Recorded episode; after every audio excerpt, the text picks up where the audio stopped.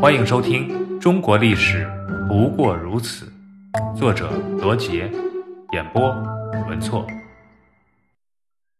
严嵩专权。公元一五二一年三月十四日，明武宗朱厚照病逝，由于没有留下子嗣，朝政大事便由内阁大学士杨廷和主持。公元一五二一年四月。杨廷和与其他内阁成员迎立武宗的堂弟献王朱厚熜为帝，改年号为嘉靖，称明世宗。明世宗平生有一大嗜好，就是崇拜仙道，祈求长生。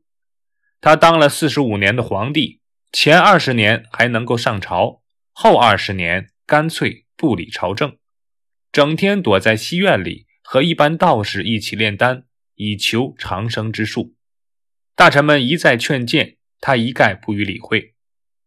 由于世宗一心修道，不问朝政，因此便给了奸臣可乘之机。这一时期出了一个明代，甚至是中国历史上都赫赫有名的奸臣，他就是严嵩。严嵩是江西分宜人，明孝宗弘治十八年。即公元一五零五年考取进士，明世宗即位后，善于见风使舵的严嵩摸准了世宗的嗜好，便曲意逢迎。公元一五二八年，严嵩奉命去湖广安陆祭祀兴献王，也就是明世宗生父的陵寝。严嵩完成了祭祀任务后，马上给世宗写了一份报告，大讲所谓的祥瑞之兆。说当地出现的一些神秘又吉祥的现象，分明是对陛下偏爱之情的流露等等，一番煞有介事的胡言乱语，简直说到了世宗的心窝里去了。于是世宗马上任命严嵩为南京吏部尚书兼翰林院学士。严嵩进入内阁后，目的并不只是做一名普通的辅政大臣，他的目标是要做内阁首辅。但他却没有什么治国的本事。世宗宠信他，除了他善于揣度圣心、蓄意逢迎之外，最大的优势就是善写青词。青词又称律章，是道教举行斋教，也就是祭祀仪式时献给上天的奏章祝文。朝中臣僚们知道皇帝的喜好，也纷纷学写青词，但跟严嵩相比，都逊他一筹。进入内阁后，严嵩不断给世宗撰写青词，句句推敲，字字斟酌。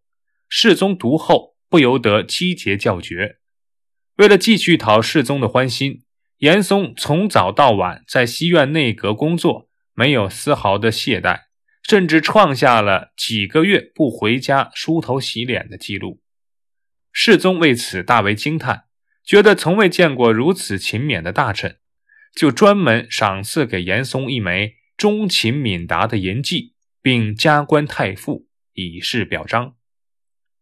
严嵩担任首辅以后，独断专行，一般的官员都怕得罪他，有事必先和他通气，经他允许才敢上书。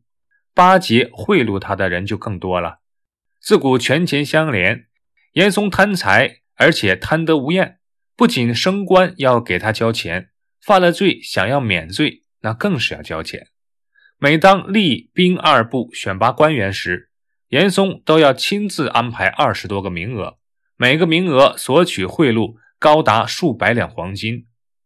礼部员外郎向志元在贿赂严嵩万两黄金后，升任吏部主事；举人潘宏业贿赂严嵩之子严世蕃两千两黄金，便被任命为山东临清的知州。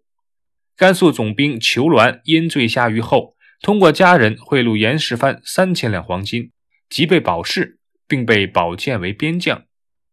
工部主事赵文华因为贪赃被贬出京城任州判，也以重金贿赂严嵩，拜严嵩为干爹，结果又重新入朝，步步高升，成为严嵩的党羽。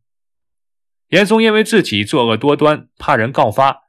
就让赵文华当了通政使，因为告状的书章必须先经过通政使，才能送到世宗的手中。这样，严嵩就可以事先知道想办法对付。至于严嵩有多少个干儿子，连他自己也说不清楚。总之，一些重要部门都安插了他的亲信，而不屈意逢迎他的官员，严嵩便指使其党羽加以诬陷、罢黜。严嵩大肆受贿搜刮，家产不可计数。他在北京附近就有庄田一百五十余所，袁州一府四县的田有百分之七十是严府的私田。严嵩京城的府邸前修建了一座大花园，园中珍禽奇树应有尽有。在家乡，他还有五座府邸，都是雕梁画栋，其巍峨壮丽不亚于朝堂。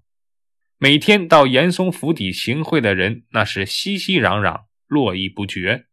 有些人为了见到严嵩父子，先买通他的家人，就连严嵩家人依仗权势所收贿赂的累计家产都达到了十万金之多。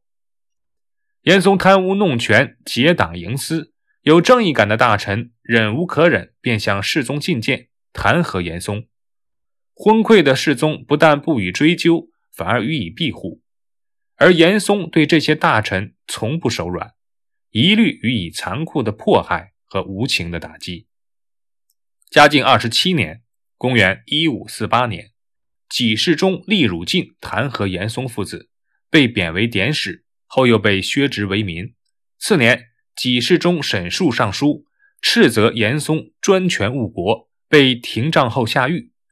嘉靖三十二年（公元一五五三年），兵部员外郎杨继盛上书。揭露严嵩的十大罪、五大奸，将严嵩的罪恶一一列举出来。世宗见到上书后，勃然大怒，下诏将杨继盛廷杖一百下狱。严嵩指使其爪牙刑部侍郎王学义对杨继盛进行严刑拷打。杨继盛在狱中被关押了三年，备受酷刑，伤势不愈，最后还被枭首示众。纵观嘉靖一朝。世宗昏聩，宠臣严嵩专政二十余年，致使大明国势日渐衰弱，明王朝就此陷入了严重的危机之中。档案六十八，人淫宫变。人淫宫变又称宫女弑君，是发生在明朝嘉靖年间，由宫女们意图杀死明世宗嘉靖帝的一次事件。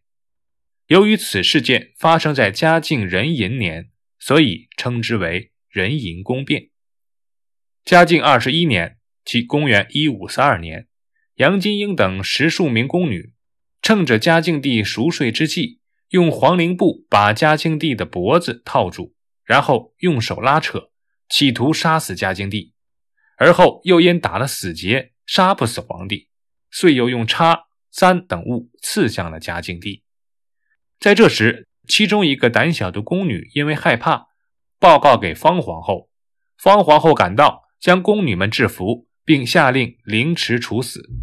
首犯凌迟处死后，诛灭九族，而且连当时服侍嘉靖帝之端妃王宁嫔也一并斩首。人淫宫变是中国历史上一起绝无仅有的宫女起义。